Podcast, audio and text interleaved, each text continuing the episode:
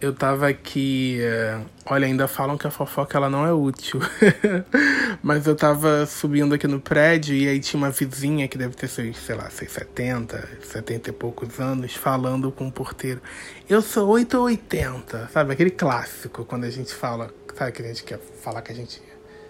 Pá, que a gente é foda. Eu sou 8 ou 80. Ou a pessoa me ama, ou a pessoa me odeia. E, e eu fiquei vendo ela orgulhosa daquilo ali, né? E fiquei viajando ali, ouvindo a conversa dos outros, que é uma mania que eu tenho. uma fofoquinha, meu amor. Mas fiquei pensando que eu, que eu fui um, jovem muito dado a esses extremos, assim. De que a minha vida, ela era do 8 a 80, de, de que as coisas para mim tinham que ser muito intensas. E, e quando eu olho hoje a vida, eu aprendi que a vida precisa de um equilíbrio, de uma cadência, de uma harmonia de um ritmo.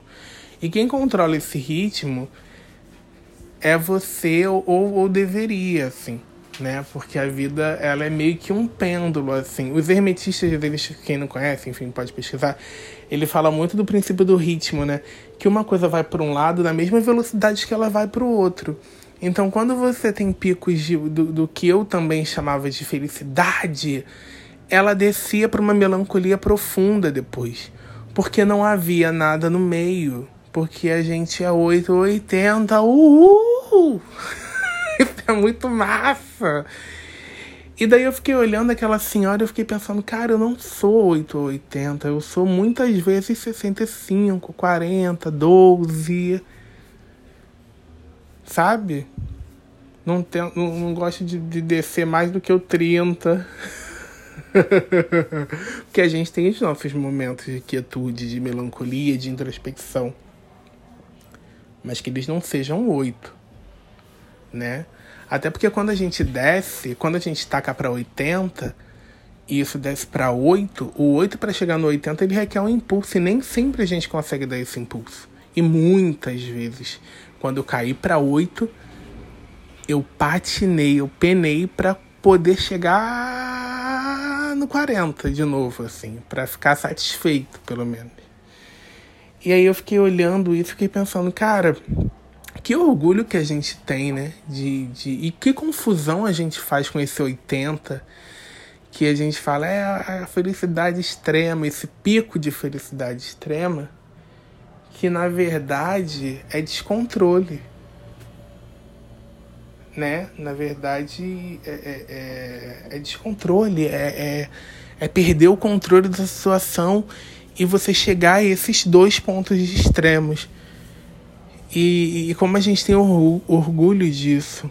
E eu fiquei muito feliz em me analisar e perceber que hoje em dia eu prefiro ir um passo de cada vez, um degrau de cada vez e, e, perceber que em muitos momentos eu cheguei a 80 ou se não a 78 e vivi coisas muito incríveis, coisas que eu não consigo nem explicar, mas eu respirei fundo e quando aquilo foi passando, eu fui descendo de 10 em 10, de 5 em 5 e parei ali o meu pêndulo no meio, entendeu? Quando a vida vai passando e aí você vai tomando fôlego e você vai aumentando e você vai subindo novos degraus, e aí você, enfim, chega a novos picos, talvez não 80, mas às vezes um 60, às vezes um às vezes um 45, 50 já é incrível.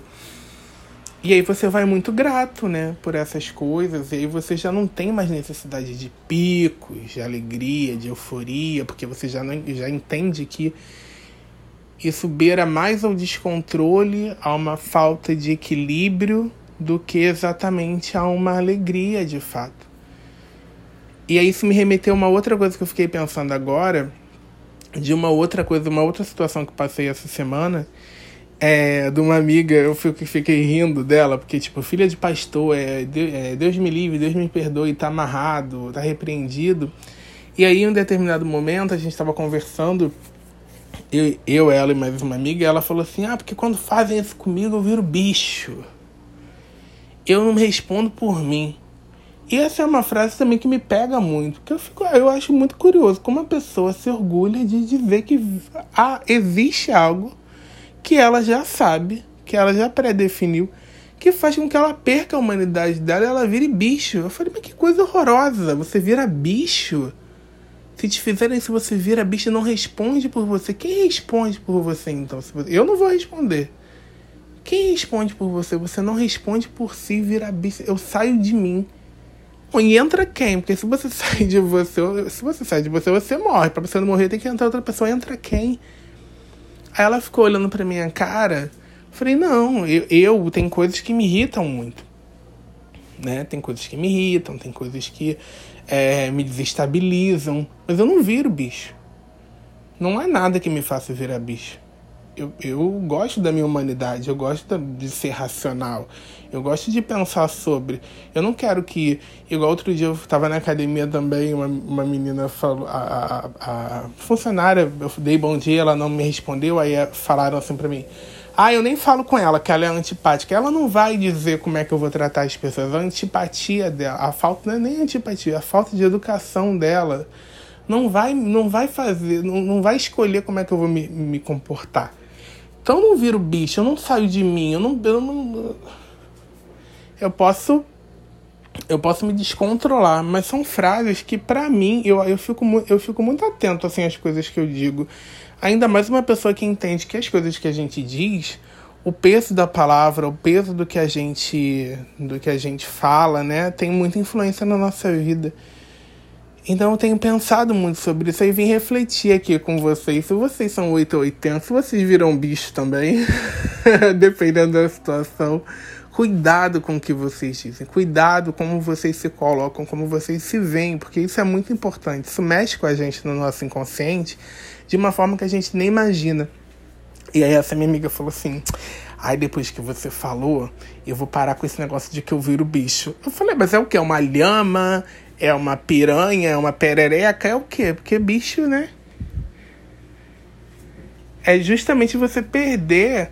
Isso justifica muita coisa no mundo hoje em dia. Porque eu acho que tem muita gente que não responde por si, sai de si e vira bicho. eu só não sei o orgulho que as pessoas têm disso. Então a gente tem que, eu acho que a gente tem, a gente tem que conversar mais sobre isso. A gente tem conversado sobre tantas coisas que na verdade são só nomes para coisas que eu nem sei se de fato existem, que eu acho que a gente deveria falar mais sobre, sobre o equilíbrio. Sabe? Porque tudo isso, 8 ou 80, virar bicho, é tudo sobre equilíbrio. É tudo, tudo sobre a gente estar buscando, e é uma busca que eu vejo que eu já tive, eu tenho tentado diminuir, de você viver grandes auges, de você querer chegar sempre a lugares que, que estão pré-determinados por outras pessoas, porque você vai, vai se comparando, vai se comparando, aí você começa a querer correr atrás de um sonho que às vezes nem é seu. E não tá errado você querer ser o mais foda da sua carreira, desde que você, desde que você queira isso seja um desejo seu e desde que você saiba fazer isso com equilíbrio. Até a Anitta, se vocês olharem, ela chegou no top, no top 1 lá, parará, parará, mas ela tem feito um caminho de equilíbrio para esse top 1.